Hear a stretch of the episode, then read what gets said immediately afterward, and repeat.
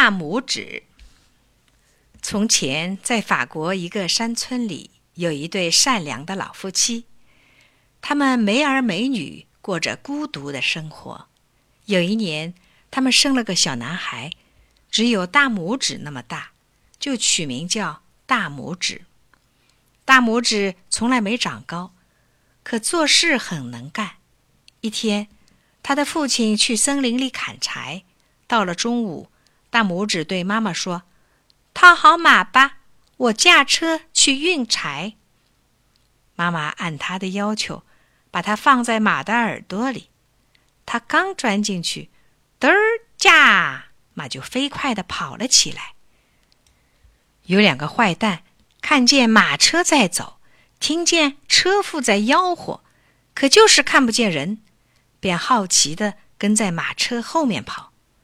到了森林边。大拇指从马耳朵里爬出来，一下跳到爸爸的手心上。这两个坏蛋看见小孩子那么小，那么灵活，都惊呆了。这时候，他俩心里打起了坏主意，买下他，到市场上去展览，可以发一笔横财呢。他们求大拇指的爸爸把儿子卖给他们。大拇指爸爸说。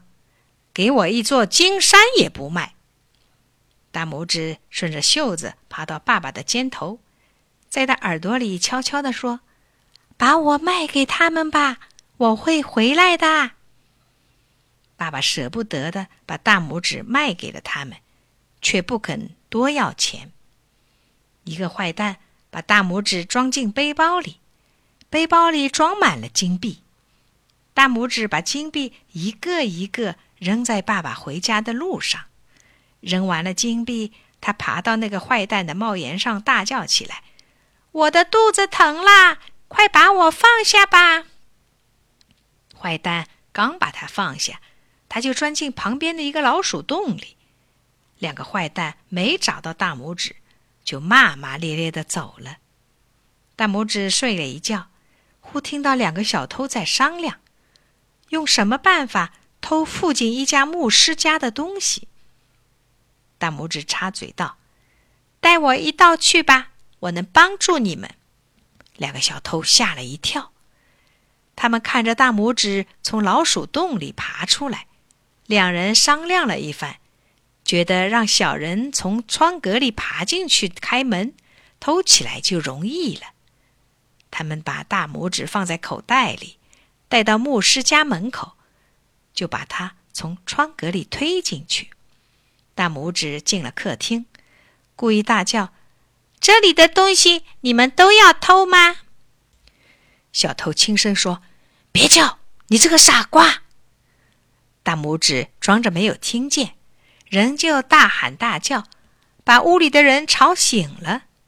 牧师点上灯，走出来看看，小偷一看有人来了，慌忙溜走了。大拇指从牧师的脚下溜进院子，钻进草堆里睡觉去了。第二天早晨，佣人到草堆上抱草喂牛，大拇指被夹在草里了。